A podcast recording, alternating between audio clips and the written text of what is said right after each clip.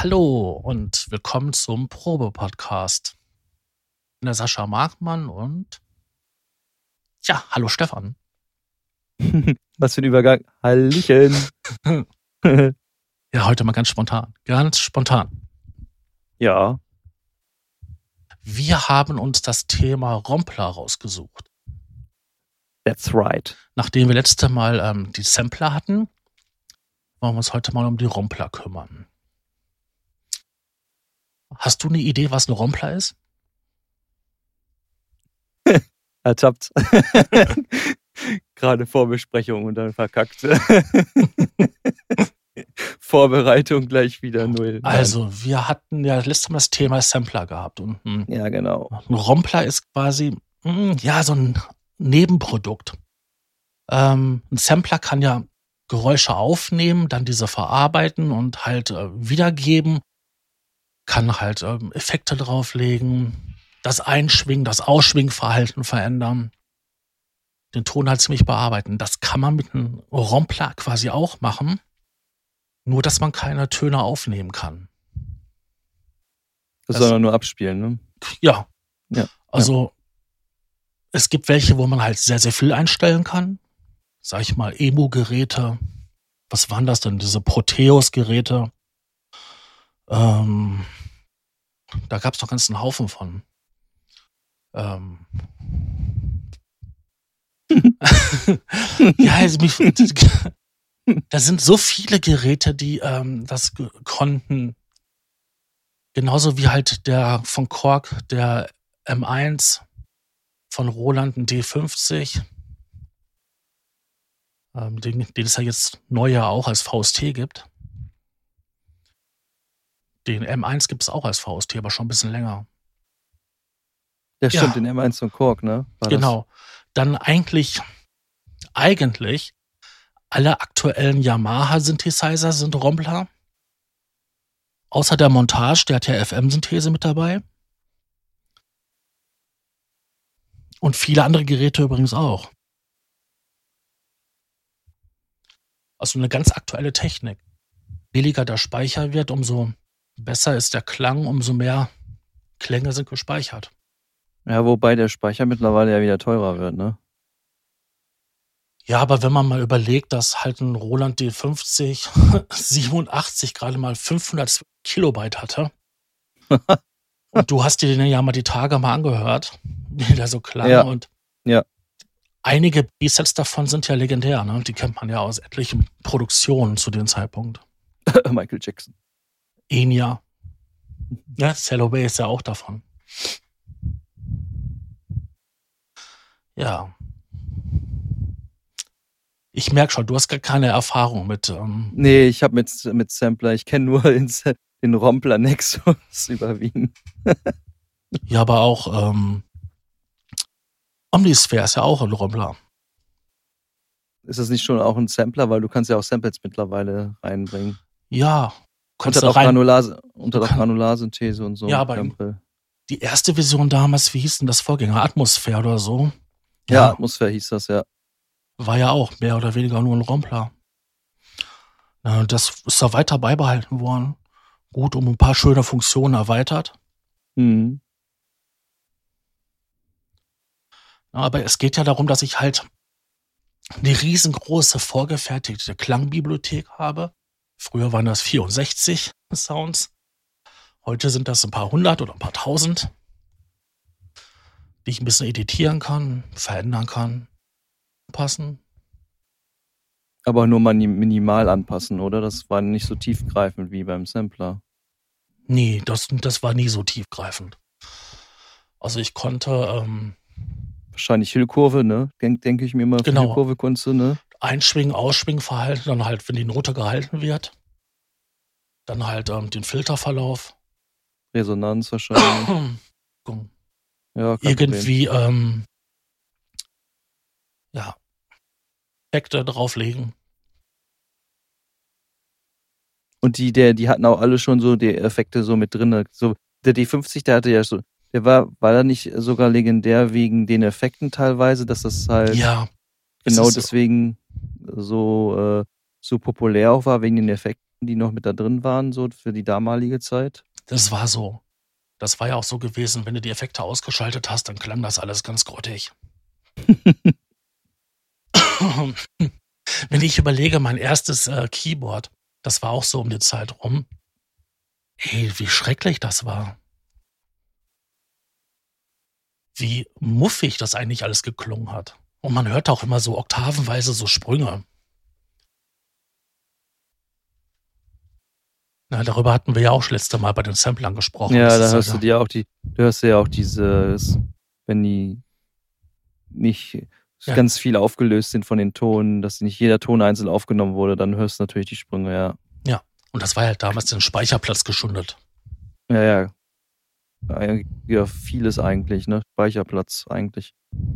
War ja nicht so. Ja, wenn man überlegt hat, also wie gesagt, also der D50 hatte halt ähm, 87, 512 Kilobyte ROM und ähm, in 90ern, Anfang der 90er hatte ein ähm, Alias S5 16 Gigabyte ROM. Äh, 16 Megabyte, Entschuldigung, 16 Megabyte ROM. Okay. Und heute die Geräte, die haben alle so ein, zwei Gigabyte an Samples. Mindestens, ja. Ja, und dann halt die Softwaregeräte so. ja, das ist halt unbegrenzt, ne? Was die Platte halt hergibt. Ja, was der Speicher hergibt, ne? Mittlerweile hast du ja so Speicher, also. Ja, einmal die Festplatte, ne? Und dann zum anderen Und einmal der RAM. und der der RAM. RAM. Aber ähm, ohne diese Geräte, die es damals halt gab, wird es halt viele Musikrichtungen und einige wertvolle Kompositionen gar nicht geben. Aber war das eigentlich bei den Romplern ähnlich wie bei, bei den ähm, Samplern, dass es da auch schon äh, Streaming gab über, über, über äh, ich meine, Festplatten gab es da ja auch noch nicht so drinnen, ne? Nee. mhm. Also wir sprechen ja jetzt hier so äh, Ende der 80er, Mitte der 90er. Da war das noch nicht so. Es gab zwar dann später Geräte, die halt so ein, ja, so ein Zwischending waren, wo du dann auch dann selber Ge- Klänge noch reinladen konntest. Und diese dann als, es kommt Anführungszeichen, Oszillatoren, Anführungszeichen verwenden. Das war dann halt im, oh, was, in den TG, in den TG-Geräten oder von den SY von Yamaha, da ging das. Da konntest du dann halt ähm, 4 Megabyte Speichermodule reinpacken und diese konntest du dann selber füllen. Kann, kann man sich das so auf Art vorstellen wie so eine, so eine Art ähm, Preset-Bank, die so auf, auf so einen externen Speicher sozusagen ist? Oder wie kann man Nee, sich das. Du musst das so vorstellen, das war dann nur der reine Klang. Ähm, Und damit hast du dann halt dann dein Klang gebaut, dein, deinen Ton gebaut. Also du, ah. du hast, sag ich mal, aufgenommen. Ja, was soll ich denn, was nehme ich jetzt? Wie du mit einem Löffel gegen Glas schlägst. Ja. Dieses Pling. Und dieses Genau. Pling wurde dann als Schwingungsform quasi für einen Ton genommen. Dann kam halt der Filter drüber und na, die Hüllkurven und so weiter. Und ähm, bei den Yamaha-Geräten war das so, du konntest vier Stück von diesen Sachen kombinieren. Und dann konntest du quasi zum Einschwingen, hast du den einen Ton genommen, dann, wenn die Note gehalten wird, wieder welche anderen Teile. Und so konntest du quasi halt einen eigenen komplexen Sound bauen. Ah, okay. So war das dann. Genau, und so war das aber auch so ähnlich bei den M1 und Nee, ich frage deshalb, weil ich habe ja das jetzt so im Kopf gehabt, so mir gerade so vorgestellt, so, du hast dann da dein Gerät und dann hast du so, so, Spei so, so Art Speicherkarte, schiebst das dann rein und dann hast du halt sozusagen noch ein paar mehr Sounds zur Verfügung oder so. ja, das so gab's. wie, so, so wie so eine Art, ja, Set Bank halt. ja, das so. gab's auch, aber das waren immer zwei Karten. Zwei sogar. Genau. Okay. Auf der einen waren die Presets drauf, auf der anderen waren halt das Ausgangsmaterial. Ah, okay. Deswegen, äh, wenn du, ähm, was gewesen? ein SY, also 85 oder das, ähm, das Rack-Modul davon, TG 500, glaube ich, war das. Die hatten vier Slotkartenplätze. Zwei Stück für Presets und zwei Stück für ähm, ja, Sample, also die, das Futter, wo mhm. die Samples drauf waren. Und das war auch nicht gerade billig, das Zeug zu kaufen. Ist es heute aber auch nicht gebraucht. Das ist schon interessant, dass das gebraucht trotzdem noch recht teuer ist, ne? Mhm. Du kriegst auch noch die einzelnen Speicherkarten, um halt zusätzliche Presets abzuspeichern oder selber gebaute ähm, Sounds. Ich glaube, für 64 zusätzliche Sounds bezahlst du mittlerweile über 100 Euro. das ist schon, ne? Von dem Geld, ey. Dass du da schon ja, das Plugins ist, kriegst, ne? das ist manchmal teurer wie der Synthesizer selber. Ist doch genauso bei diesen Emo-Geräten für Proteus und so. Da gibt es doch auch diese ganzen Erweiterungskarten. Lateinmusik, Hip-Hop, R&B-Board, Vintage Keys, ähm, dann so so Dance-Boards. Ja, also das an sowas kenne ich aus. Ich weiß, dass ein Freund von mir, das ist also eigentlich ein Freund von meinem Papa, ähm, der war so Entertainer, so Musik-Entertainer und der hat aber auch so ein sogenanntes Expander-Modul. Und da konntest du wirklich nur mit MIDI reingehen und da konntest du das einfach abfeuern.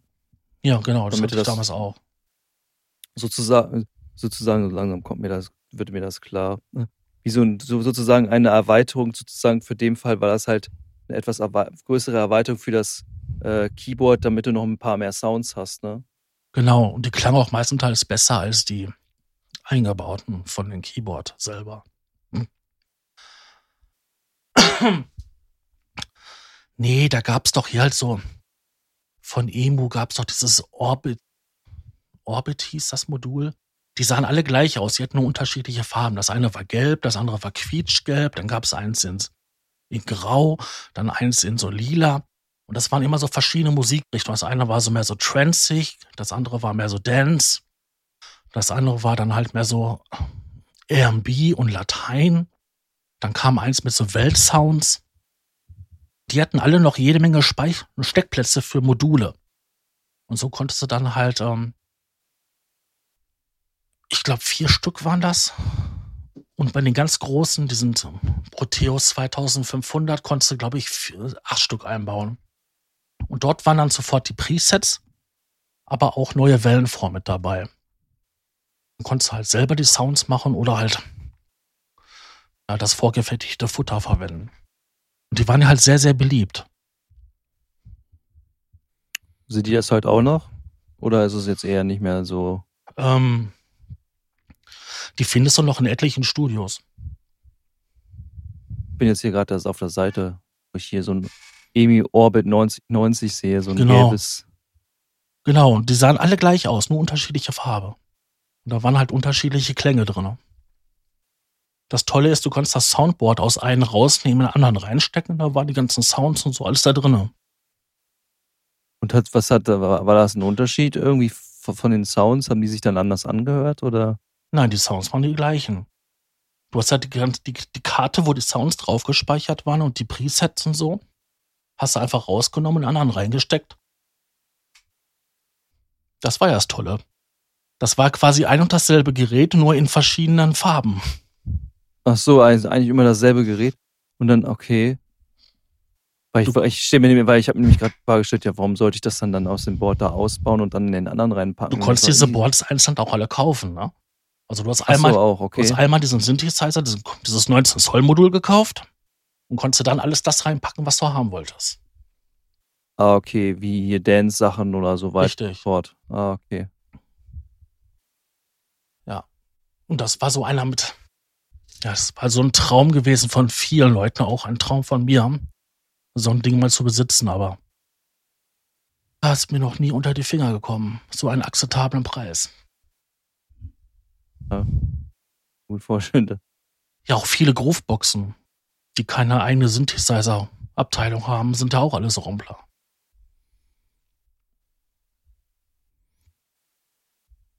Ja, wenn man sich überlegt, wie um, wie, es sehr unbewusst so in, ineinander, ineinander verschmilzt, so, dass man das gar nicht mehr so wahrnimmt, wo der Ursprung herkommt. Das finde ich schon echt äh, cool irgendwie.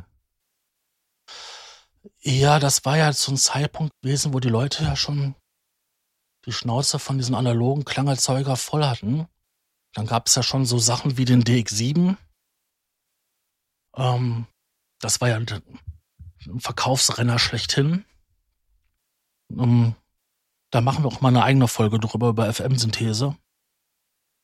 Und äh, die wollten einfach mal was anderes hören. Und dann waren auch ja realistische Sounds mal gefragt. Also, dass das Klavier sich anhört wie ein Klavier und nicht wie so ein E-Piano, was ein bisschen vergewaltigt ist. Ne? Hm. Ja, oder auch mal Streicher, dass man sowas haben wollte. Oder auch so brachiale Bläser, die auch so ein bisschen digital sind, aber auch irgendwie noch warm und analog. Ja, und so kam dann halt, dass halt diese ja, digitalen Geräte halt immer beliebter wurden. Und bezahlbar vor allen Dingen, ne? Was hat man damals für Moog-Synthesizer bezahlt? Wahrscheinlich nicht genauso wenig, äh, nicht genauso, äh, genauso viel wie jetzt wahrscheinlich. Ich glaube sogar umgerechnet noch mehr, ne, zur damaligen Kurs. Möglich, ja. Aber dann gab es ja auch so Sachen wie, ähm, ja, so, so totale Erfolgsgeräte. Ja, da bleibt mir halt schon nur das Beispiel Korg M1. Mhm. Ähm, den hörte man ja auch auf einmal überall, ne? Und auch viele so Hausnummern. Diese berühmten Orgeln, die da sind. Google Sound. Mhm. M1. Original. Und ähm, ja, es ist halt stilprägend gewesen. Und deswegen dachte ich halt, das wäre eine gute Idee, darüber mal eine eigene Folge zu machen. Dachtest du. ja. Dachtest du. ja, der Roland äh, JV80, der 1080 war ja auch so, ein, so einer, ne? Der ist, glaube ich, auch recht bekannt, glaube ich, gewesen. Ja, es fing sogar noch eher an mit den ähm, JV80.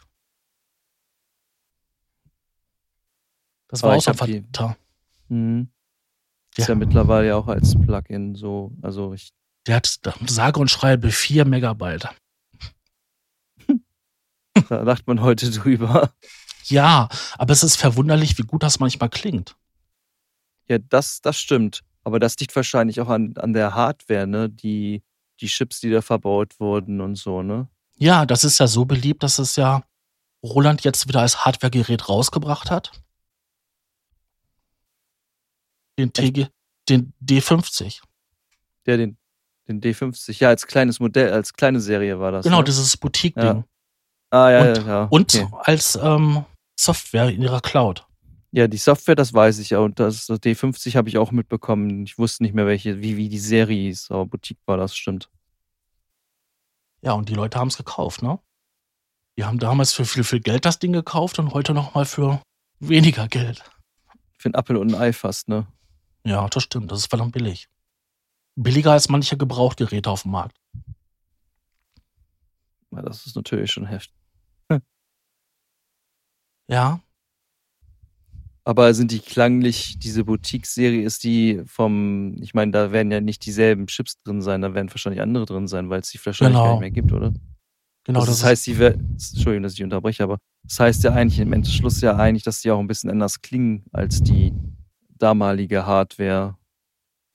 Also es gab ja jetzt genau zu den ganzen Vorgängermodellen von der Boutique-Serie gab es ja auch schon jede Menge Vergleich, Vergleiche. Und da hat man immer wieder bei Extremeinstellungen Unterschiede gehört. Vor allen Dingen den analogen Geräten. Also die äh, Boutique-Serie, die halt die, die großen Roland-Namen emulieren. Hm. Jupiter, Jupiter 8, Juno, da hat man das bei extremen Einstellungen, hat man das gehört. Ich weiß gar nicht, wie das jetzt bei den ähm, D50 ist, aber der war damals ja auch schon digital. Die werden da einfach nur die, die Samples reingeladen haben und die Schaltung emulieren.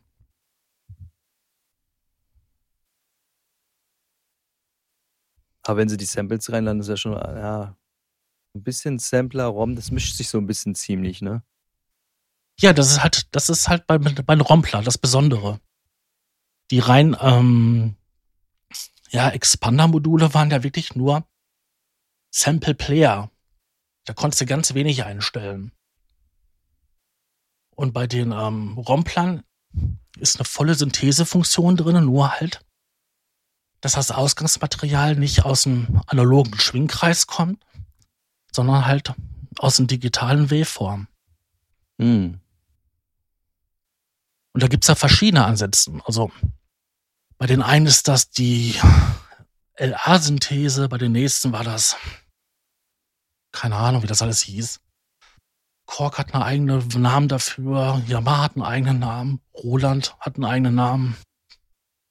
Im Endeffekt machen sie alle das Gleiche. Nur unter anderen Namen. Ne? Genau, und mit ein paar Veränderungen, ne? Ja, der eine kann vielleicht das besser als der andere und. Genau. Bei Yamaha hieß das doch irgendwie AWM oder so. AW. Ja, genau, dann gab's noch die AWM 2. Ja, und wie ist das heute bei den Romplern? Da hast du eigentlich solche Geräte oder solche Software wie Nexus. Ähm, dann, wie heißt das neue Gerät von denen? Arranger, aber wobei das ist schon, ähm, Ja, das hat FM-Synthese, hat aber auch, ähm, es basiert eigentlich auch mehr auf Samples. genau. Also nicht so nicht so ROM basierend, sondern eher mehr auf Samples Ja, und hat eine eigene Synthese auch drin. das ist ja genauso wie dann wieder von Yamaha der Montage. Der hat Mhm. diese Rompelabteilung und auf der anderen Seite FM-Synthese drin. Die alten Sachen, die alten Sachen von früher sozusagen. Ne? Ja, wobei die aufgebohrt ist, ne? Mhm. Aber dazu machen wir eine eigene Sendung. Und, aber, ja, das sind so Geräte, die mal so spontan einfallen, halt. Omnisphere, Atmosphäre, ähm, Hier die, hier den Trillion und Triologie gehören aber bestimmt auch dazu dann, ne? genau, die sind halt nur spezialisiert, ne? Mhm. Aber das gab's ja auch bei den Romplern. Reine Drum-Module. Nur Drums drauf waren. Oder nur World-Sounds oder nur R&B-Sounds und so. Aber das ist alles so die Richtung. Also wäre dann auch so eine 808 sowas gewesen von Roland? So ein Rompler mehr oder ist das schon Nee. wieder. Eine 808 war noch richtig analog. Das war noch, das war schon analog, kompletter analog, okay. Genau, gab's da nicht dann halt diese 727 oder so, die dann schon Digital-Sounds mit drin hatte, zu den analogen? Das dann sowas wie Claps und Hi-Hats und so.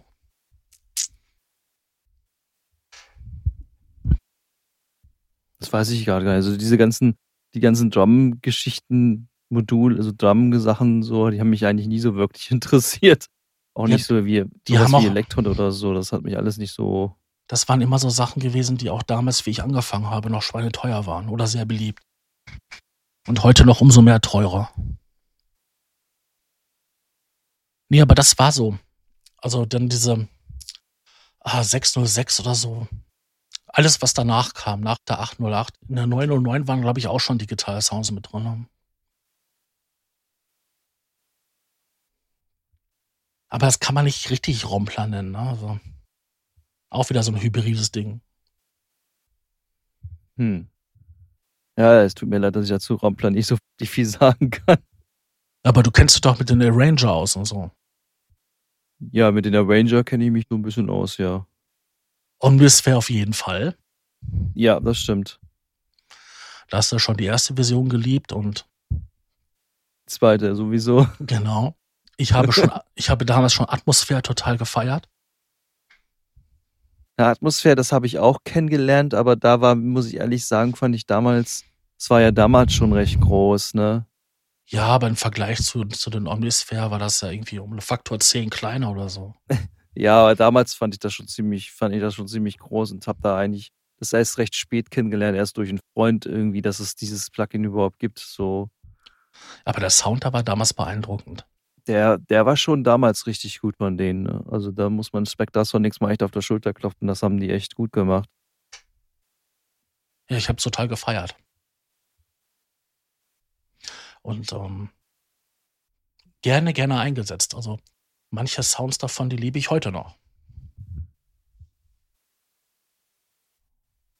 Aber es ist ja auch genauso bei den äh, Romplern. Waren ja auch einige Sounds, ne? Wie heißt das doch mal bei den D50? Äh, Fantasia, was so bekannt ist? Nie. Vielleicht. ja, das war doch gewesen. Du hast das Ding doch ähm, ja, ich hab's mal ange angespielt und so. und dann ja. sind dir da auch sofort ein paar Sounds aufgefallen. Ja, so von Michael Jackson so ein paar Sounds hier bietet. Düm, genau. Düm, oder was? Ja, dö, ja. ja, das war dieser komische und, Pass. Und, und, dann noch so ein paar andere Sachen. Ja, also waren schon so schon ein paar von den Sounds schon ein paar echt welche dabei, die, die man so schon mal gehört hat, auf jeden Fall. Ja. Ich glaube, bei Phil Collins gab es auch ein Lied, wo ein ganz pragmante Stelle, äh, prägnante Stelle ähm, einen Sound hatte aus dem D50. Aber man kommt immer wieder auf die gleichen Geräte zurück. Und das ist dann ja heute ja genauso. Du hast halt diesen, heißt das Ding noch VC 2080? Oder hat das Ding schon eine andere Bezeichnung? Äh, ich kann da gerade mit gar nichts anfangen, VC 2080. Ja, du hast ja den, den VC80 gehabt. Dann gab es ja die Erweiterung davon, das war ja der 1080. Und dann gab es später halt auch den 2080, glaube ich. Der konnte auch schon ein bisschen Sample mit dabei. Ach, du meinst die Roland-Geräte, meinst du? Genau, bei den Roland-Geräten. Mhm. Okay. Ja, aber es sind immer wieder irgendwelche Sounds bei, die man halt aus Rock und Pop kennt wo sich die Leute halt nie Gedanken gemacht haben, um die Sounds ein bisschen anzupassen. ist es heute nicht anders? Heute ist es auch Ja, du hörst total viel, also Omnisphere-Sounds höre ich alle Nasen lang. Ich finde auch Nexus auch so ein Kandidat. Ja, Nexus. Hast du dir mal den Preis angeguckt? Ja, kommt drauf an, welche Version du meinst. Ich meine jetzt mit allen. Ja, so die 3000. Ne? Nee, ist schon mittlerweile bei 7,4. Alter. 4-7, äh, meine ich, 4-7. 4-7, ey. Mit allen 120 ähm, Erweiterungen. Dafür alles kaufen kann, ey. Ja, und da ist ja auch das Eingreifen nicht so. Ich meine, die haben das schon ein bisschen aufgebohrter mittlerweile, glaube ich. Ja, in der Version 2 haben sie das aufgebohrter. Mhm. Also da hast du ja, glaube ich, auch wie Gate und, und, und, und Arp, das war ja, glaube ich, schon immer drin. Und ich weiß nicht, ob da jetzt noch ein paar andere, das Lexus ist ja jetzt nicht so, das ist ja, nutze ich ja nicht. Nee, das nutzt ähm, man nicht mehr. Also wie das damals, also wie das rauskam oder so, habe ich gedacht, wow, geil. Dann habe ich das eine lange Zeit lang so als, als Ideenlieferant benutzt. Ja, dafür war es auch cool oder einfach mal so ein bisschen, um, um ein bisschen rumzuklimpern, weil da gab es ja immer so, so Sequenzen, die, also es waren so Sequenzen, die waren. Also links hast du dann deine Sequenz gehabt mit Rum und, und, und äh, Arps etc. Und auf der rechten Seite hattest du dann halt wo du dann halt spielen konntest, die mhm. Melodie, das, das war, oder irgendwie was anderes spielen konntest. Aber ich fand immer sehr oft, es ist, fällt mir auch sehr oft bei, bei den Arranger auf, dass manche Sachen echt ähm, sehr speziell sind, dass man das gar nicht so spielen kann, weil die wirklich für, für eine gewisse Richtung ausgelegt Genau. Genau, das ist auch vor allen Dingen auch in den ähm, Erweiterungen. Die sind immer so, so themengebunden. Das eine ist dann Elektro-Sounds, dann halt irgendwelche alten Elektro-Sounds, dann hörst du auf einmal Sachen, die du so bei Kraftwerk so ansiedeln würdest. genau. Dann haben sie auch irgendwelche Sequenzen schon dabei gebaut, die sich dann so, so ähnlich anhören wie Autobahnen oder ähnlich anhören wie die Roboter oder so ähnlich wie ähm, das Model. Ja, und dann denke ich mir immer so, ja, sehr kreativ, äh, lieber ähm, Entwickler. Ja. Das ist aber auch bei den Arranger genauso.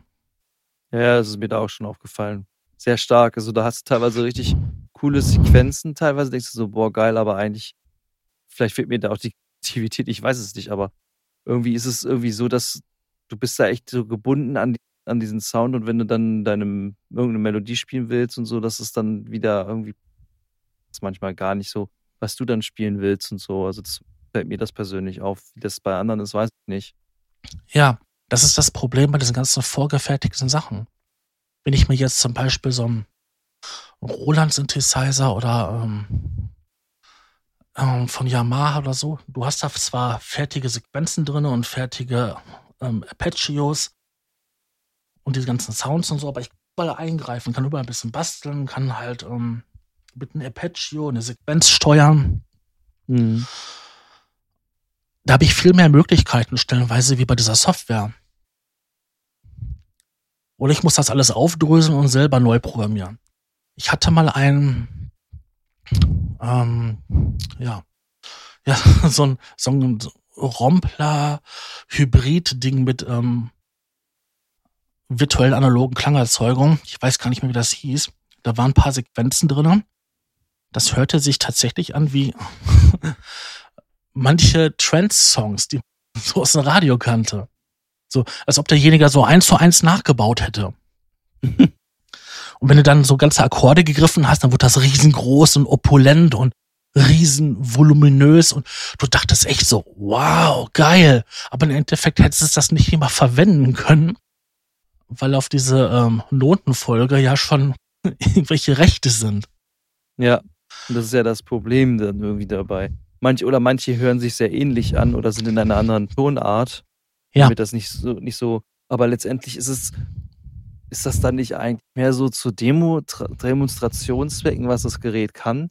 Weil ich finde, das, ich meine, das kannst du ja nicht so wirklich, ich meine, okay, heute wird viel verwendet, aber ja, ich weiß, was du meinst. So einer, ist man da nicht so einer gewissen ähm, äh, Grenzzone wegen rechtlichen ja. Eigentum etc. und p? Diese Presets sind eigentlich äh, urheberrechtlich geschützt.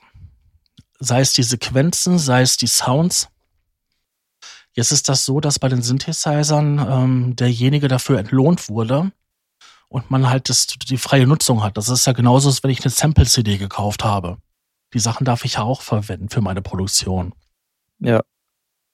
Aber ob das ähm, bei allen Geräten so ist oder wenn dann irgendwelche Melodien nachgebaut sind, tja, ich weiß ja nicht.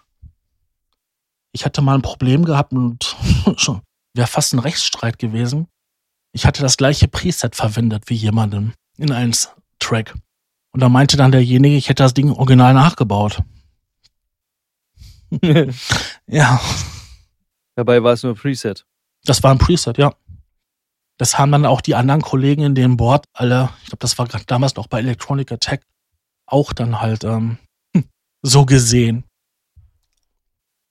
Das war einfach nur ein Lückenfüller, weißt so man hat sein Arrangement gebaut und hatte dann halt diese, hm, das passt einfach so gut. Und warum soll ich dann etwas anpassen, wenn es passt? Ja, wenn es schon fertig auf Teller serviert wird, dann muss es nur noch essen. Richtig. Und ähm, nee, da kann man merken, dass man halt sich doch echt Ärger einhandeln kann, wenn man fertig produziert, also fertiges Futter verwendet. Aber findest du nicht, dass dann auch so ein bisschen die hm, Kreativität so ein bisschen dann dabei stecken, also nicht bindet, weil du hast ja die vorgefertigte Zeug, kannst da ja nicht so viel dran schrauben, dann ist das ja die Kreativprozess vielleicht nicht so förderlich. Naja, wollen wir mal so sagen, solche, solche Sachen. Ich habe auch einen ganz modernen ähm, Rompler von Korg. Das ist so, dass es einschalten, drauf losspielen. Das ist als Inspirationsquelle zum Ideenfinden super. Mhm. Du musst dir keine Gedanken darüber machen, wie du einen Sound schraubst, sondern du steppst da durch, klimperst ein bisschen rum und dann irgendwie kommt dir halt so eine Melodie. Kennst du ja sicherlich auch. Ja, natürlich, das kenne ich sehr gut. Und wenn ich jetzt, sag ich mal, ich baue ein Stück und ich habe ein Klavier, dann muss ich kein synthetisches Klavier nehmen. Ich kann ja halt das aus dem Rompler nehmen, weil das ist schon da und das klingt gut. Genauso ist das bei einem Streicher oder so. So gewisse Sounds, die kannst du einfach verwenden. Weil was will ich an, an Streicher-Sound, wo halt ein gesamtes Ensemble drin ist mit Violin und Cello und Bass noch besser machen? Das klingt breiter, größer. Ja, aber was, was will ich daran selber noch besser machen? Ja, das weiß ich nicht. Also dafür finde ich das total legitim. Ja, das stimmt. Also ein Freund von mir nutzt das eigentlich auch überwiegend so für Ideensammlung eigentlich. Einfach nur kurz was einspielen und dann so wie du es ja auch machst. Ja, also das Beste ist Klaviersound. Das ist irgendwie so universal. Ja, ich nutze auch verdammt Klaviersachen auch teilweise. Also weiß auch nicht warum, aber das ist echt so ein Instrument, wo du irgendwie immer irgendeine Melodie findest. So. Wie sagt man so schön? Geht immer. Ja, geht äh, wirklich immer. Läuft da immer auf jeden Fall. Und da hört sich das auch immer gut an. Das ist es ja. Was ich jetzt halt bei so einem synthetischen Sweep-Sound oder Pad-Sound und wie diese Sachen, die ganzen Sachen so heißen, ähm, nicht behaupten kann. Die passen immer nur zu gewissen Sachen. Und wenn ich da, vor allem, wenn ich da so, so stundenlang weichgespülte Sounds habe, die passen halt nur zu, zu gewissen Sachen. Zu weichgespülter Musik. Zum Beispiel. Windebleiche ohne Chlor, ne? Ja, damals gab es doch auch so, so, so einen Begriff, der sich so in den ähm, Sequenzer-Forum gebildet hatte. Das war hier so Weichspüler-Sound, ne? So. Ja, ja. Da Das habe ich auch auch, schon öfters gelesen. da wusste auch jeder, was mit gemeint ist. Diese lieblichen Sequenzer-Sounds, die so weich gespült sind und wo die jeden gefallen und ja, wo man auch nichts großartig machen muss. Eigentlich massentauglich, ne? Ja. Das ist jetzt so bei Click- und Bit-Sounds jetzt nicht unbedingt so der Fall. Nee. Das ist schon eher spezieller. Ne? Oder wenn wir mal hingehen und mal so über FM-Synthese und Granularsynthese und die ganzen digitalen Formen äh, sprechen, dann wird das auch noch mal vorkommen, dass manche Sounds einfach sehr speziell sind oder halt auch wie aus dieser Vektorsynthese, was es damals beim äh, bei der Wave Station oder auch von Yamaha und ich glaube sogar in den oh, irgendein von Ach, da gab's noch, oh, fällt mir leider nicht ein, der Name. Ähm, VS. Jeden Fall gab's da schon Vektorsynthese und ähm, da werden vier Sounds genommen und dann kann man halt mit einem Joystick, das ist so ganz charakteristisch daran, zwischen den Samples hin und her sch schwingen. Also nicht morphen. Mm, Oder ist, oder, ist, oder ist das schon so eine nee, Art Morphen ist das nicht, das ist eher so hin und her blenden. Also so Crossfade-mäßig. Genau. Ja. Aber du kannst quasi diese Joystick-Bewegung aufzeichnen und dann, wenn du dann auf der Klaviatur spielst, wird dann jedes Mal diese, diese Fahrt von dem Joystick aufgenommen. Und das Besondere war gewesen, bei Yamaha gab es zwei Stück für ähm, Samples und zwei Stück für einfache FM-Sounds. Bei Korg waren da einfach nur vier Samples drin. Aber der Wave Station Sound ist ja auch so bekannt aus ganz vielen Trance-Liedern. Siehst du, das ist auch wieder so, so, ein, so ein Zwischending zwischen Synthese und Rompler. Ja. Weil da gerade das auch tausende von Erweiterungskarten bekommen. Wenn du die Softwareversion von der Wave Station hast, ähm, dann hast du sie alle, alle dabei. Ich glaube, das sind so um die 20, 25.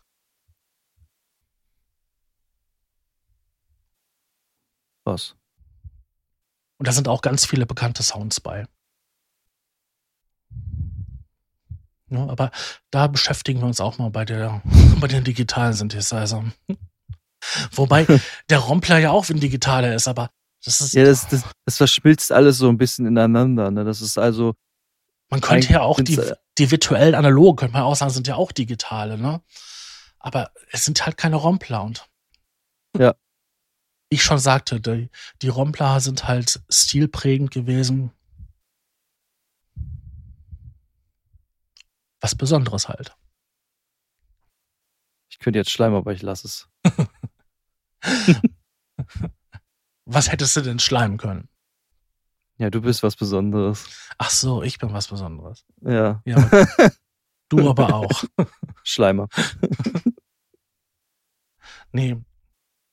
Aber ich denke mal, du wirst auch in deiner Karriere schon jede Menge ähm, Rompler begegnet sein, ohne dass du es wusstest. Das definitiv.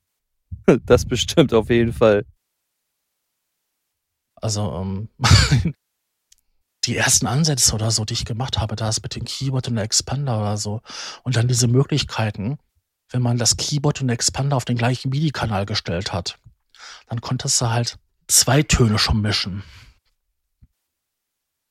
Und dann hast du den einen schneller einschwingen lassen als den anderen und dann, dann gab es halt diese äh, Phasenverschiebung und so. Das war schon toll, das war aufregend, solche Klangforschung zu machen.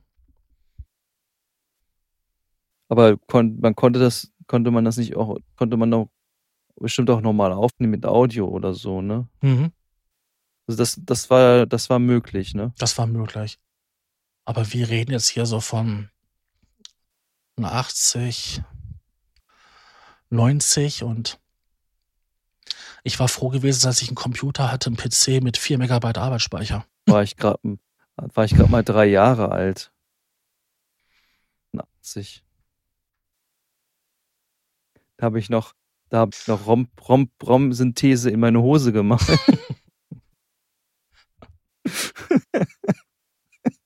Also auch alles braunen Scheiß. ja, genau. Ja, der braune Ton, ne? O-Ton. Ah.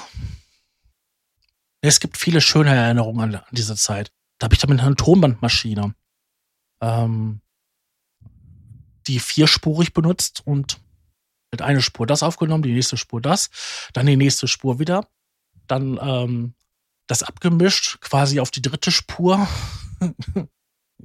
geschrieben. Und dann hatte ich wieder drei frei und dann konnte ich wieder so schichten. Da musste es natürlich mit den Sounds, die sich am besten angehört haben, anfangen, weil jedes Mal mit den Überschreiben wurde das immer alles muffiger.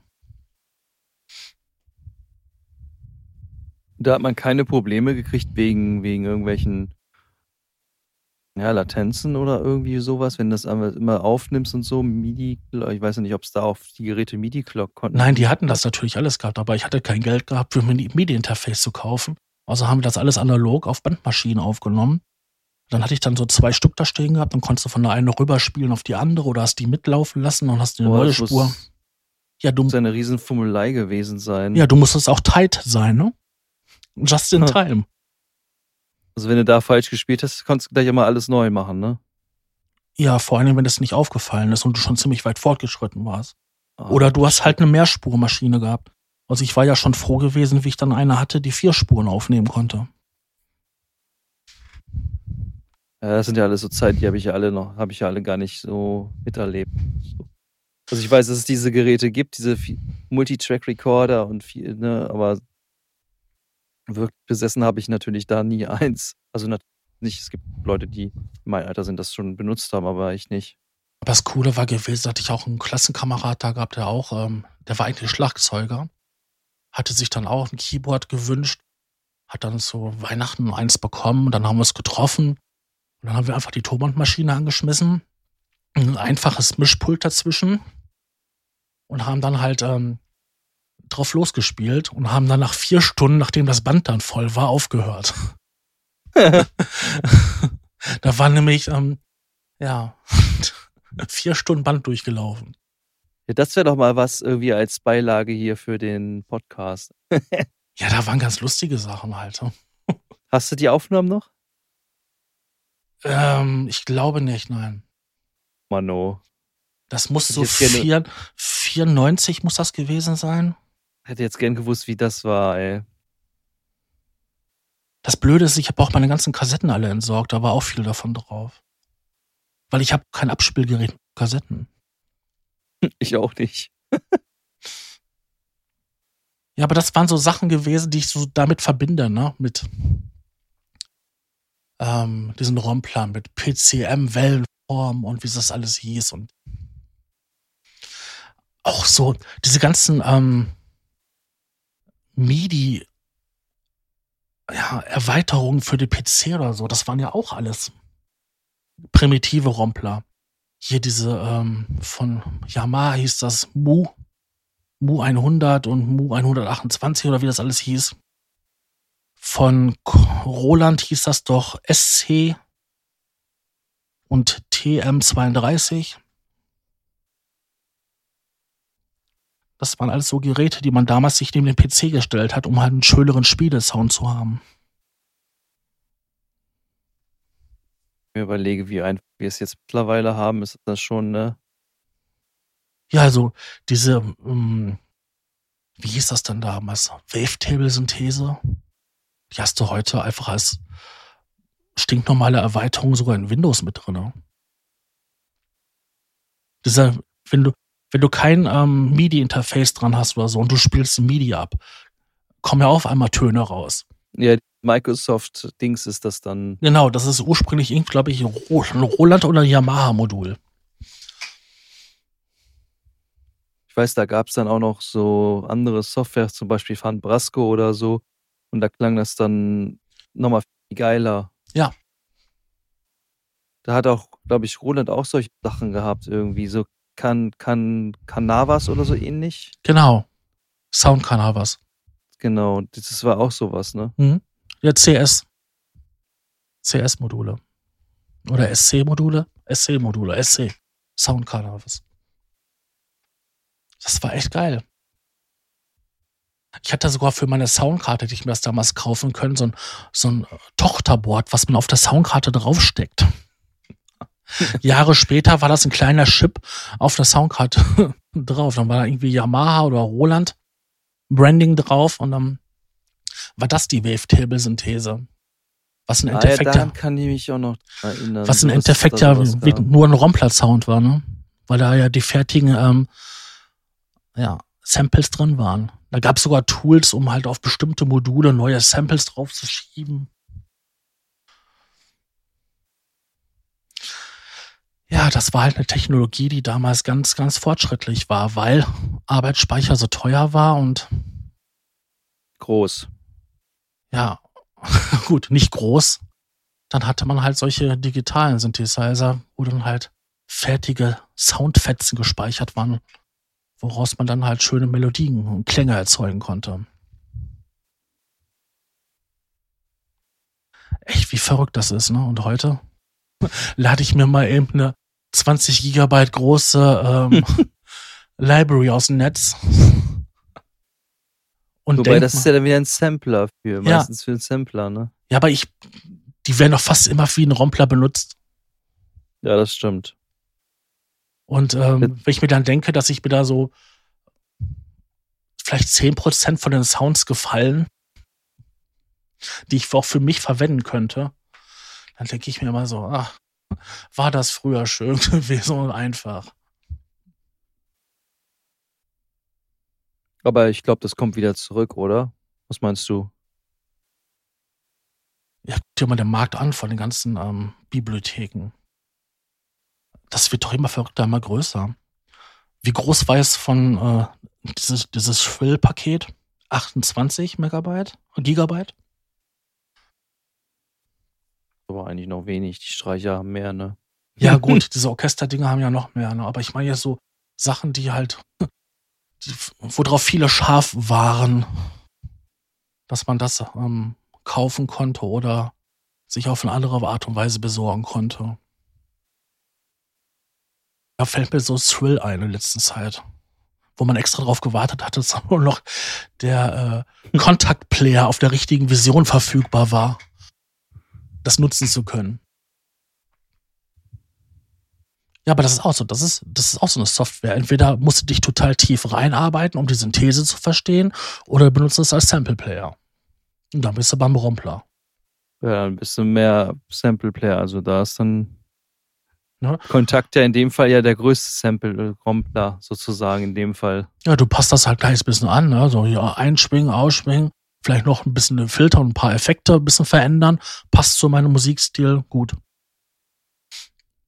Das ist einer mit der größten, ne? Mhm. Da versucht er jetzt Steinberg mit ihrem Produkt ja auch dran zu kratzen, aber ich, solange die keine Knallerbibliotheken haben. Wobei die, wobei die Sounds eigentlich schon ganz gut geworden sind in den letzten Jahren, sind die, haben die schon einiges gemacht, finde ich. Ja, aber sobald, solange die keinen Knaller haben, ne? Ja. Muss auch erstmal so, so eine Art Durchbruch kommen, so dass das dann bei jedem noch ankommt, dass die Sounds eigentlich gar nicht mal so schlecht. Ja. Und die Möglichkeiten, die dir da geboten werden, die sind ja schon cool. Enorm. Aber wie gesagt, das, die Leute kaufen einfach nur die Sounds, laden sie rein, klicken durch, ja, das kann ich verwenden, das kann ich verwenden. So, dann hast du diese tollen Bibliothekfunktionen, machst ein Sternchen dahinter, machst vielleicht zwei Sternchen dahinter und dann sortierst du das danach. Dann verwendest du nur noch die Sounds, die du immer verwendest. Ja, das stimmt. also man hat ja so seine Grundsachen so, die man gerne mal hört, ne? Gerne mag. Ja, ich bin mir sicher, wenn man diese Bibliotheken ausmisten könnte. Wenn man jetzt diese Sounds, die man nur behalten möchte, behalten würde, dann hätte man etliche Terabyte weniger am Speicherplatz belegt. Ja, das stimmt.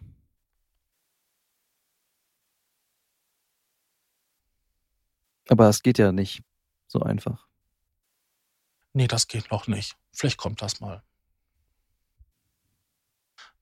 Ich habe auch so, so einen riesen Haufen Schrott an Samples und so auf meiner Platte, wo ich manche Sachen echt so gut wie nie anpacken werde. Das kenne ich auch. Du hast so deine gewissen Samples irgendwie so, aber irgendwie nutzt du dann trotzdem nur dieses eine oder dieses Sample-Pack. Richtig. das ist genau. Es gibt ja Leute, die machen bei jedem Track eine andere Bassdrum.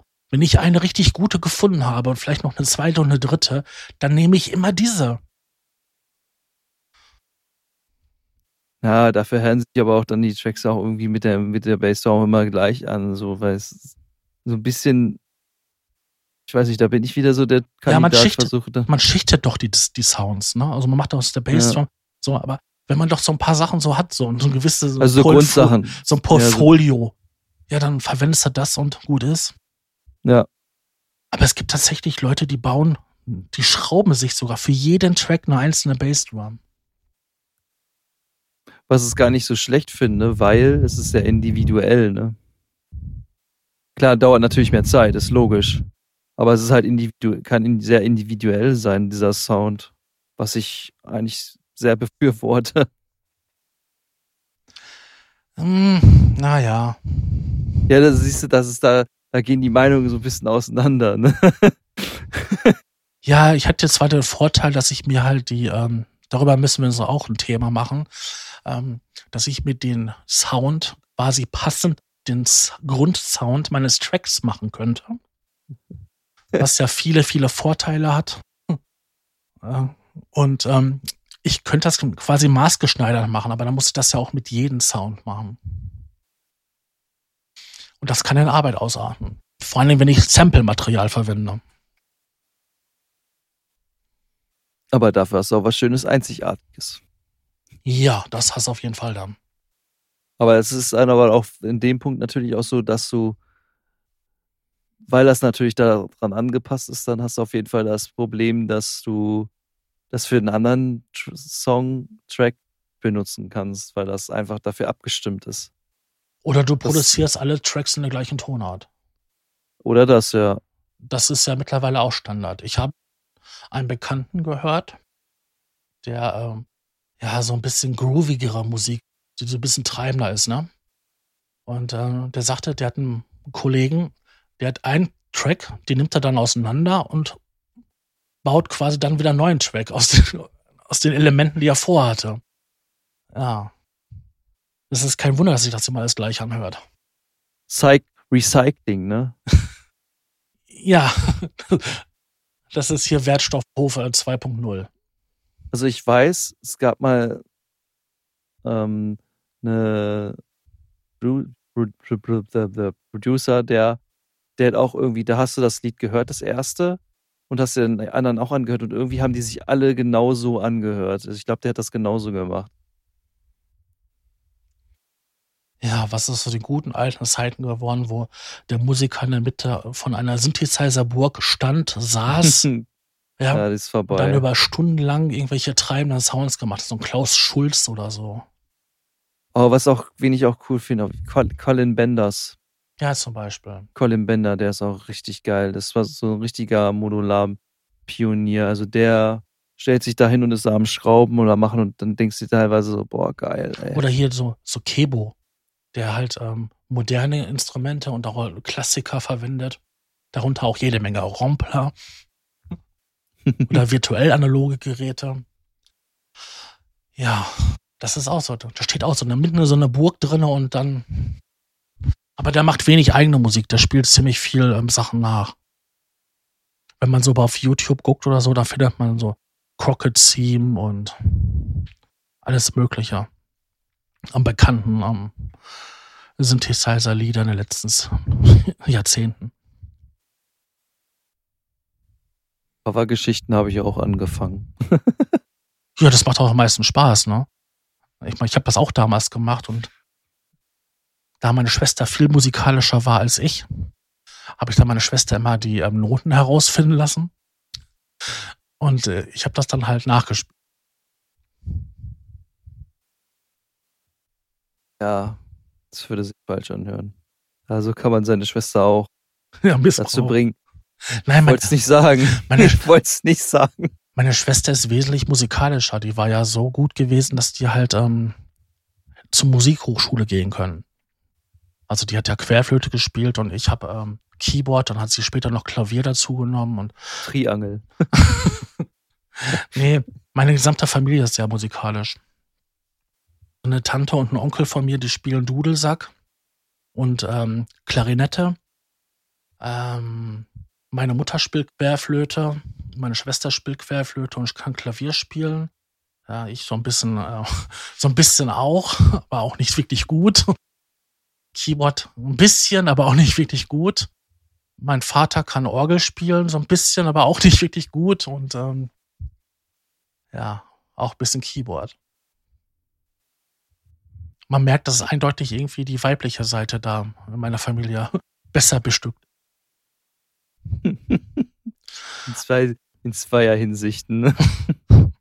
Ja, aber die haben mehr Talent. Ich habe irgendwie aus meinen die haben mehr Talent. weniger ich habe irgendwie aus meinem weniger Talent mehr gemacht als die, weil ich mache ja heute okay. noch Musik und äh, meine Mutter, meine Schwester irgendwie nicht.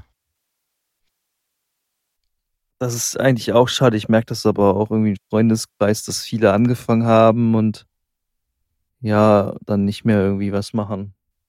Noch ein paar vereinzelte Leute, mit denen ich auch noch Kontakt habe und mit denen ich auch was zusammen mache. Aber es hat, ist, sehr, ist sehr zurückgegangen bei den Leuten. Ja, das ist das Problem. Irgendwie äh, fangen die Leute, sag ich mal, im Teenageralter an. Da hat man noch ganz viel Zeit. Ja. Und spätestens, wenn das Berufsleben da ist und dann Freundin und Verpflichtung oder noch Familie und Kind, ja, dann, dann, ist es erstmal vorbei so. und dann kommt das Jahre später wieder bei manchen. Da habe ich auch die so. Und dann haben sie alles in der Zwischenzeit verkauft und dann ähm, kaufen sich alles wieder neu. Kaufen sich alles wieder neu und dann wundern sie sich über die Preise. Und warum es nicht geht. nee, das, äh, das eher selten, aber ähm, wenn ich überlege, dass ich, sag ich mal, ähm, damals so ein Flaggschiff ähm, für 2000 Mark gekauft habe den dann Jahre später für 300 Mark verkauft habe und dann heute für 600, 800 Euro wieder kaufen kann, ja, dann, ähm, oder noch mehr, ne? So ein Juno 8 oder so, der bringt's dann mal eben auf 3000 Euro. Ja, das, sind, das ist aber auch wieder schon echt so, so eine Art sind, sind Vintage, ne? Feeling dann. Ja, aber wie halt ein DX7 oder so draußen war und die ganzen digital so, die ganzen Rompler, da wollte keiner mehr das digital, das analoge Zeug haben. ist das für Schleuderpreise verklatscht worden. Wie ich damals, halt wie ich damals anfing, so mit der Musikmacherei, dann, ja, kurz darauf wurden diese Sachen wieder teurer.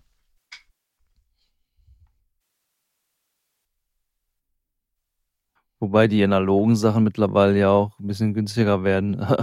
Geringer. Ja, einmal das und vor allen Dingen auch, weil jetzt ähm, wieder ein paar Chips gibt. Ja, Roland ja auch ähm, diese Boutique-Serie aufgelegt hat und ähm, viele Geräte, die halt schweineteuer sind in Original, dort mit MIDI und USB nach, nachgebaut, relativ günstig, Chris. Fallen auch die Preise für die, für die Schätzchen, ne? Angebot und Nachfrage, ne? Ja. Also ganz ehrlich, ähm, ob ich mir eine originale ähm, 909 oder 808 kaufe oder ich mir die Boutique-Serie, das ist ein Riesenunterschied finanziell gesehen. Klanglich hört man das fast gar nicht. Da würden jetzt welche sagen, äh, da widerspreche ich dir. Ja, aber das ist doch nur bei den Extremeinstellungen. Und wenn später im Mix oder so, ey, das geht doch alles so unter, diese kleinen Nulljunksen, wo der Sound abweicht. Bin ja so ein Annonce-Freak, ne? Ja, aber. ja, aber manchmal ist das echt. aber wenn du dann hingehst und sag ich mal, du hast, hast ein Battery, so, wo du einen ganzen Haufen ähm, originale ähm, Samples 808, drin, 808 Samples. und 909 Samples drin sind, ja. Da sollte man das ja auch hören, dass es nicht aus einem analogen Schwingkreis rauskommt. Du hörst es in der Produktion doch eh nicht mehr. Nee, das stimmt. Da ist da so viel Kompressor drauf und so viel Equalizer. Deswegen, warum soll ich so viel Geld für ein Originalschätzchen ausgeben, was mir jederzeit kaputt gehen kann? Dann kriege ich keine Ersatzteile mehr. Das ist doch bei der ähm, TB303, da ist doch so ein super exotischer Transistor drauf. Ja, wenn der kaputt ist. War's das? War's das. Weil alle ähm, Ersatztypen, die es dafür gibt, alle kacke im Vergleich zum Original.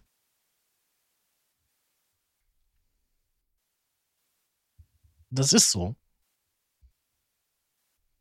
Bam. Bam. Und ehrlich gesagt, wenn ich überlege, so wie günstig diese digitalen Geräte sind, weil es, weil es die in solchen Massen produziert wurden und in solchen Massen verkauft wurden. Ja, ist das eine Gerät kaputt.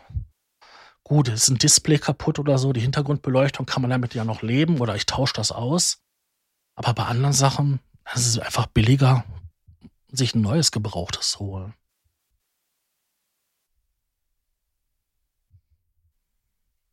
Das ist noch nicht mehr so dieser.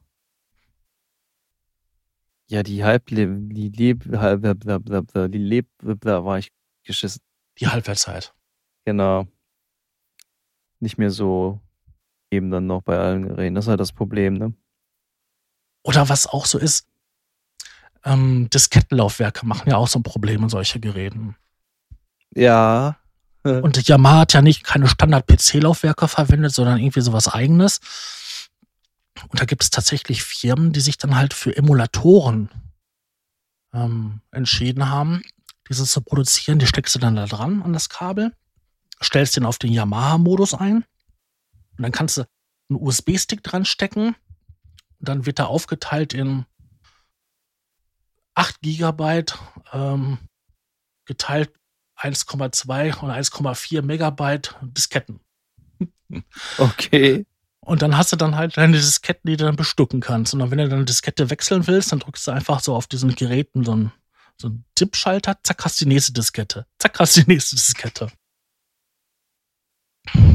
Und das kriegst du auch fürs Kassi und alles Mögliche. Und das ist total geil. Naja, weil es ja auch viel, viel schneller mittlerweile dann auch ist, ne? Ja, einmal das und zum anderen ähm, irgendwie, irgendwie wird die Hardware auch selten, ne? Ja. Also was sind das? Sind zwei Gigabyte SCSI-Platten oder so? Die sind schon Mangelware. Wenn ich überlege, dass ich in meinen Sampler ähm, eine 4 Gigabyte drin habe und die ich dann schon in zwei Partitionen aufteilen muss, weil der Sampler mehr als 2 Gigabyte nicht ansprechen kann. Ja, bau da mal eine 8 Gigabyte ein oder 16 Gigabyte. Das wird schwierig. Dann hast du da schon, schon die Hälfte des Adresseraums alles schon belegt, nur an Laufwerke. Und ich glaube, mehr als acht Stück geht nicht, weil dann ist Ende in den normalen SCSI. Ja. Da hat, man, da hat man früher echt mit zu kämpfen gehabt, ne, ey. Ja, und vor allem, das ist lahmarschig. Ja, Diskette. Ich kenne das noch an meinem Keyboard. Das ist so eins so der ersten Yamaha-Keyboards mit Diskettenlaufwerk, die das aber nicht zwischenspeichern konnten, diese MIDI-Files, sondern die mussten noch direkt abgespielt werden. Oh Gott. Ja, und dann hast du immer, immer Boxen anhattest und dann hast du ein, ein Stück geladen. Genau. Das war mal sehr witzig, ja. Das hat nur ein Gerät bei mir gemacht, hat das. Äh, aber wenn ich das, ähm, wenn ich eine MIDI-Sequenz, also eine Standard-MIDI-Datei eingeladen habe, konnte man die vorhören. Und nur beim Vorhören hat er quasi on the fly von der Diskette ähm, geladen. Ansonsten hat er das dann reingeladen, in sein eigenes Format konvertiert und dann abgespeichert. Ja, es war in den späteren Serien war das auch nicht mehr da. Also es war noch die erste, so eine der ersten beim PSR 340, das war so das ja. eine der ersten, so die da. Ja, das war auch ein Rompler. Nicht, ja, nicht, so, nicht so verwechselt. Es gab ja auch welche PSR von Yamaha, die hatten den FM-Chip drin. Nee, das war bei meinen auf keinen Fall. Das war dieser o OPL, OPL3-Chip, den du auf ganz vielen Soundkarten hattest und oh Gott, meine erste Soundkarte hatte auch so einen gehabt. Erinnerungen. Ja. Boah, dieser schreckliche FM-Synthese-Sound mit vier Operatoren. Oder nur zwei, glaube ich, waren das sogar nur zwei. Aber Doom klang einfach gut.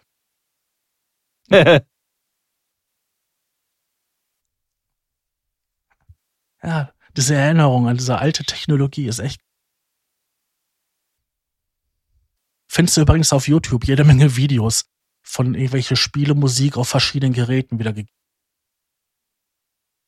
Ja, ich habe auch einen in der Freundesliste in Facebook, der, der hat seinen Gameboy so modifiziert, dass du da auch mit Musik machen kannst und so. Also es ist echt krass.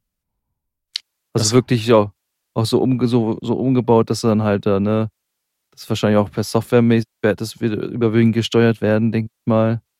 Wo er dann halt selber so machen, Mucke machen kann. Du bekamst so. ähm, ein MIDI-Interface für den, für den Gameboy, also Gameboy Color und den originalen Brotkasten. Hm. Und ähm, dann krass gibt es da verschiedene ROM-Module, ähm, wo du die, die dann reingemacht hast und die konntest du dann auch per MIDI ansteuern. dann hast du diesen speziellen äh, Gameboy-Sound gehabt. Ich ja, hatte, sowas, sowas hat er ja auch. Hat auch. Von, äh, wie hieß das denn? Äh,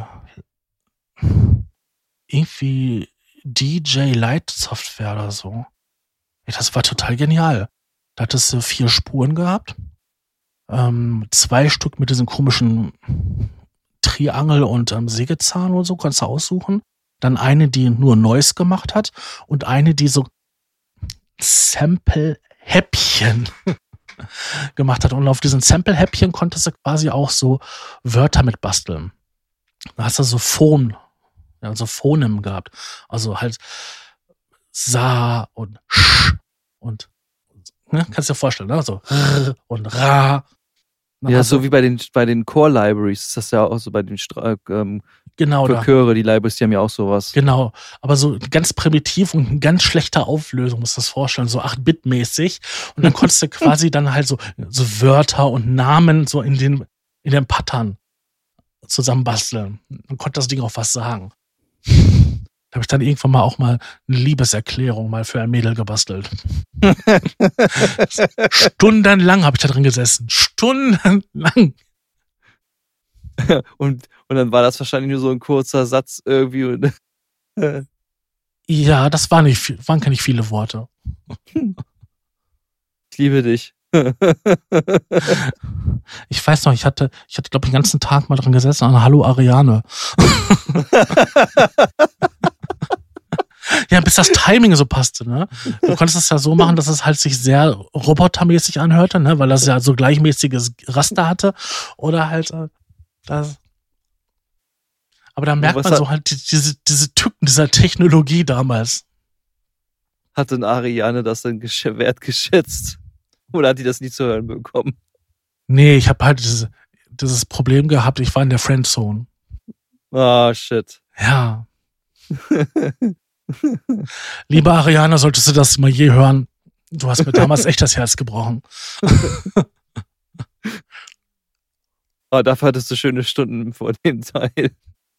Ja, hast du schon mal gesessen und sowas programmiert auf dem Gameboy? Das ist mehr ein Krampf als alles andere. Nee, das ist mir dann doch zu doof. Also es macht bestimmt, wenn, wenn man wirklich damit, wenn man da richtig dran Freude hat, dann ist das bestimmt total cool und so, aber nichts für mich, nee. Ich meine, wo wir jetzt auch schon komplett aus dem Thema raus sind. Ne?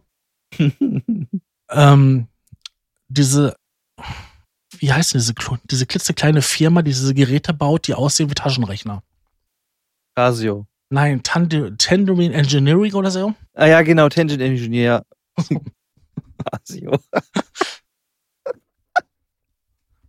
Könntest du dir ja. vorstellen, darauf Musik zu produzieren?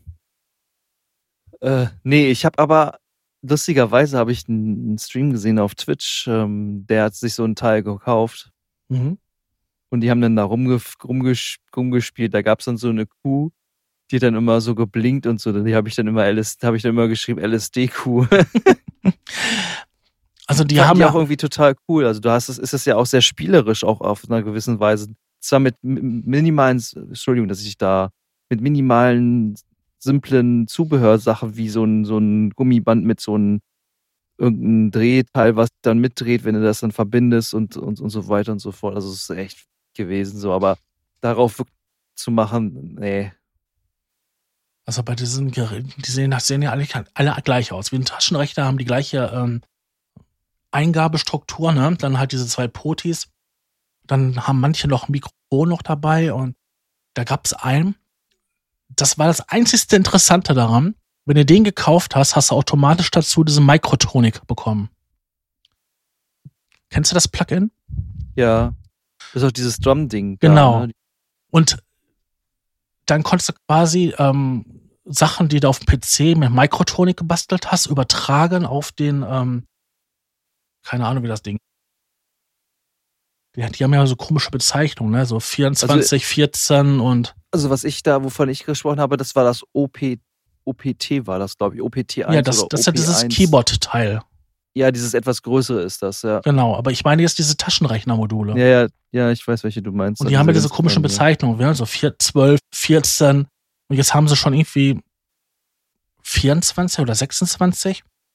Und auf jeden Fall bei einem davon kannst du dann den Sound quasi per Lautsprecher dann übertragen in das Gerät. Und dann hast du die gleichen Pattern wie auf dem PC. Und das habe ich mir echt witzig vorgestellt. Aber dann hatte ich mal so ein Ding in der Hand gehabt. Uh, ja, was schlimmer gewesen als damals ein Gameboy, ne? Obwohl du schon mehr Knöpfe hattest. Ja. Aber du hast da ja verschiedene Module, ne? Zum Beispiel einer, der auch so Arkaden-Sounds macht, dann einen, der so ja. 8-Bit-Sounds macht. Wobei der Arkaden-Sounds, da kannst du keine Sounds schrauben, sondern nur so abfeuern. Und bei den anderen kannst du ja schon so ein bisschen was schrauben, ja, so weit wie man es nennen kann, schrauben kann an den Sounds und da ein bisschen mehr Vielfalt hat. Ähm, witzige Dinger, aber um damit wirklich Musik zu produzieren, stelle ich mir das echt kompliziert vor. Fricklich. Ja, wenn Leute da darauf stehen und da auch vielleicht so,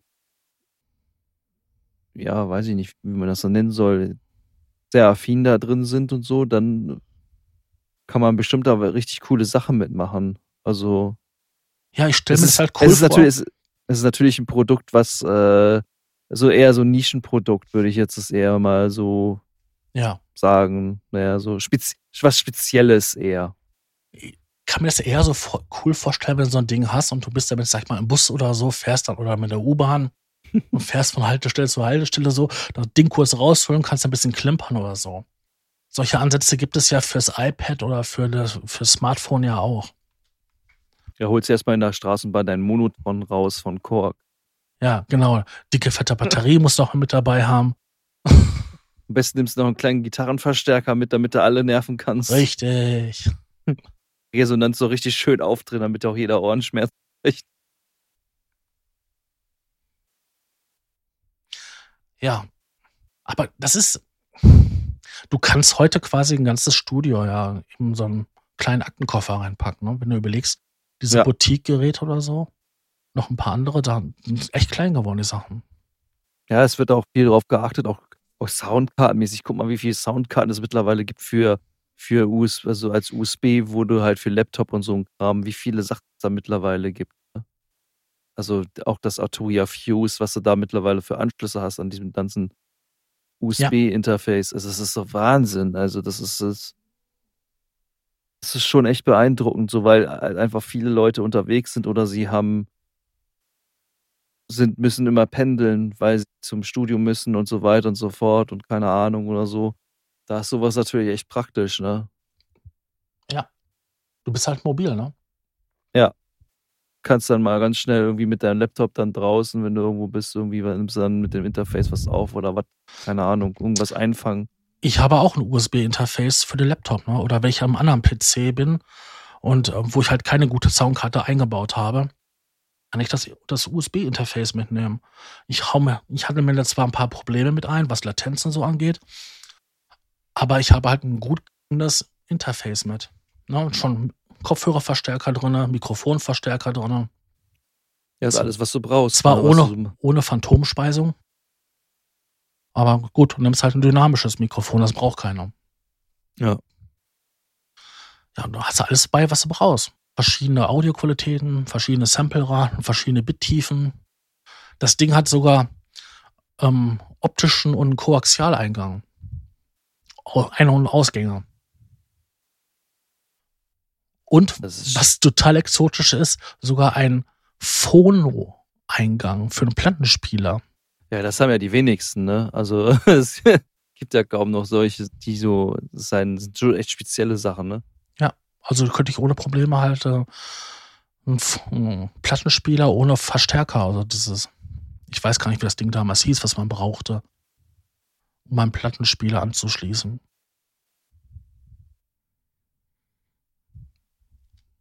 Plattenspieler nie gehabt.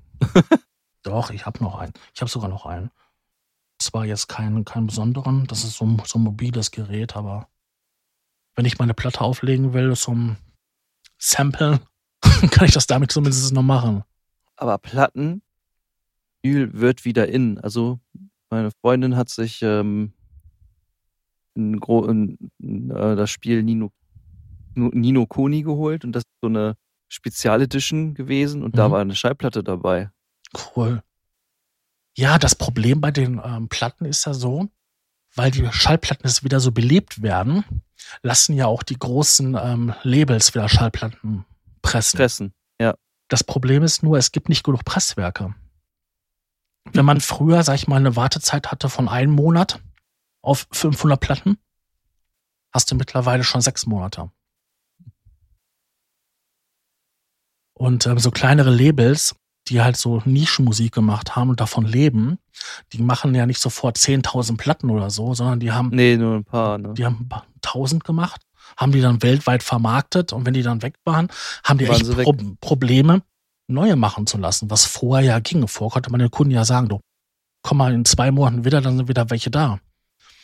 Nee, jetzt nicht mehr, weil auch ein Peter Maffei und eine, ähm, ja, wie heißt sie, Helene Fischer auch wieder Schallplatten pressen lassen. Nee, ich war sehr verwundert. Ich so, hä, Schallplatte? Wie, sehr? Aber ich fand das echt cool, so, das ist so. Oder auch eine Spieluhr, ne, wirklich, wo diese Hauptmelodie von diesem Spiel ist und so. Mhm. Das fand ich schon ziemlich cool, so ein geiles Gimmick. Also, das finde ich echt cool. War das so eine, ähm, wie heißen diese Collectors Edition? Ja, das ist so eine, noch ein bisschen, die hieß, die hieß da anders, aber sowas ist das auch, so da wirklich so Gimmicks drin sind, die cool. so, so ein, so ein, A- ähm, wie nennt sich hier diese, diese zeichneten Sachen, Mhm. ähm, Artwork. Artwork-Sachen, genau, Artwork-Sachen und, und Schallplatte war bei, dann so eine Uhr. Toll. Ich habe mir damals eine Collector Edition gekauft von Duke Duke 3D und da war nur ein T-Shirt da drinne und kostete 10 Euro mehr oder 10 Mark damals mehr wie die normale Edition.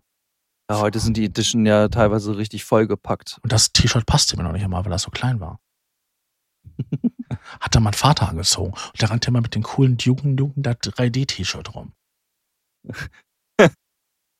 Er wusste zwar nicht, was das ist, aber er fand das cool mit den Typen da drauf. Du musstest das Tomb Raider T-Shirt tragen, oder wie? Nee. Gott sei Dank nicht.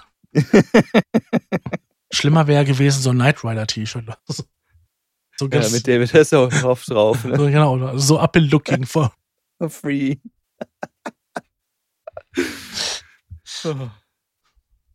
Der ist da heute noch Stein und Bein davon überzeugt, dass er dran schuld ist, dass die Berliner Mauer gefallen ist, ne? Ja.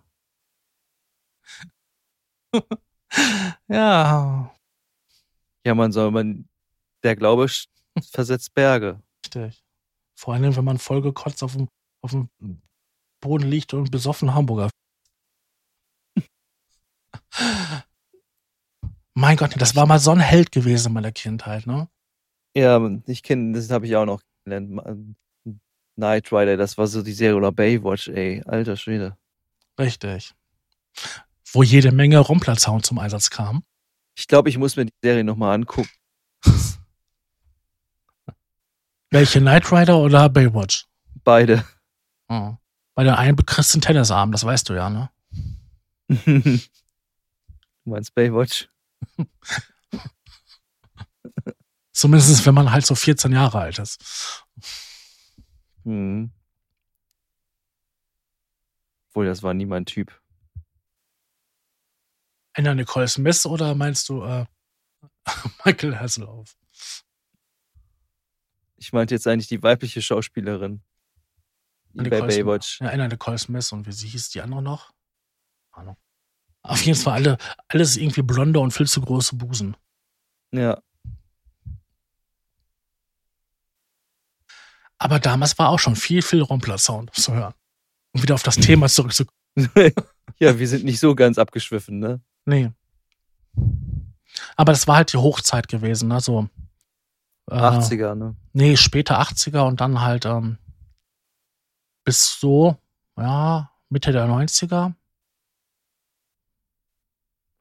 Da wurden richtig viele Geräte verkauft. Ja, aber heute, das hält sich heute auch noch, ne? Also, ähm,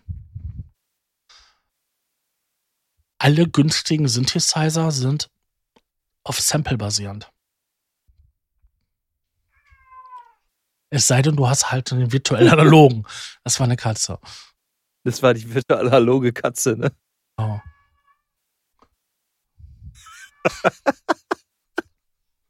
Das ist die Katze, die gleich aufs Klo muss. Ja, vielleicht sollten wir Schluss machen. Hast gehört, hat er gefaucht.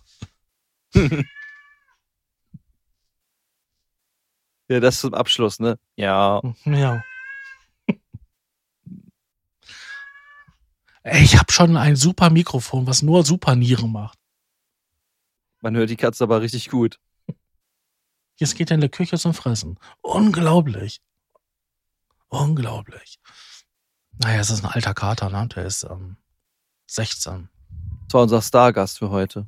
Genau, das ist unser Stargast. Fuchsi Fellmensch. Übrigens das Maskottchen vom Fellmensch-Blog. Wow, wow, wow, wow. Hui. Das ist auch, Ja, noch, ich glaube, ich, das ist auch glaub, noch ein Insider, den wir unbedingt mal auflösen müssen. Hui!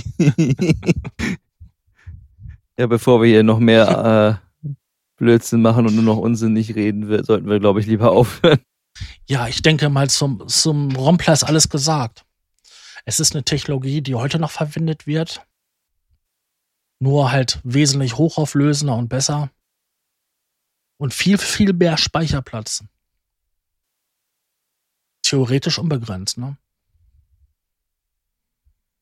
Ja, theoretisch schon. Gut. Dann würde ich mal sagen, das war's dann für heute. Nächste Woche machen wir analoge Synthesizer. Da hast du ja, Ja. auch ein paar Schätzchen, ne? Hab ich das? Ja, habe ich. Da packen wir auch die modularen mit rein. Ja. Wobei die Modularwelt ja heutzutage ja auch alles durcheinander ist, ne? Also unglaublich, was sich da in den Ja. letzten Jahren getan hat. Also ich glaube, es ist auch so ein bisschen der Super Bowl geschuldet, glaube ich. Also es ist, kriegt jetzt so einen richtigen Boom irgendwie. Hm? Die Leute haben die Schnauze voll von den digitalen Zeug. Die wollen es wieder anpacken und schrauben können. Was sie jahrelang nicht gemacht hatten. Die hatten halt ihre Kisten gehabt, die hatten eine schöne, saubere Oberfläche, vielleicht ein, zwei Regler. Hebt ihr das auf? Ja, das heben wir uns auf. Ja. Ich sag da mal, war wieder ein Tschüss. schönes Gespräch mit dir. ja. Immer gerne wieder, ne? Ja. Selbstunterhalter in dem Fall. Du hast ja mehr da, ich konnte ja nicht so viel beitragen, tut mir auch leid. Ja, was willst du dazu groß sagen, wenn du das nicht mitgemacht hast, die Zeit? Naja, war nicht so meine, ne? Hätte ja sein können, dass ich trotzdem irgendwie da. Du hast aber schöne Fragen gestellt. Ja, das ist, hoffe ich, hoffe ich doch. Mhm. Ich meine, ich wollte ja auch noch ein bisschen was lernen, ne? Richtig. Kann man übrigens alles bei Wikipedia nachlesen. Zerstör das doch nicht alles. Juti. Dann wünsche ich dir noch einen schönen Tag. Ich dir auch. Zuhörern auch. Nachdem, wann ihr es hört. Morgen, mittags oder abends. Und tschüss. Tschüss.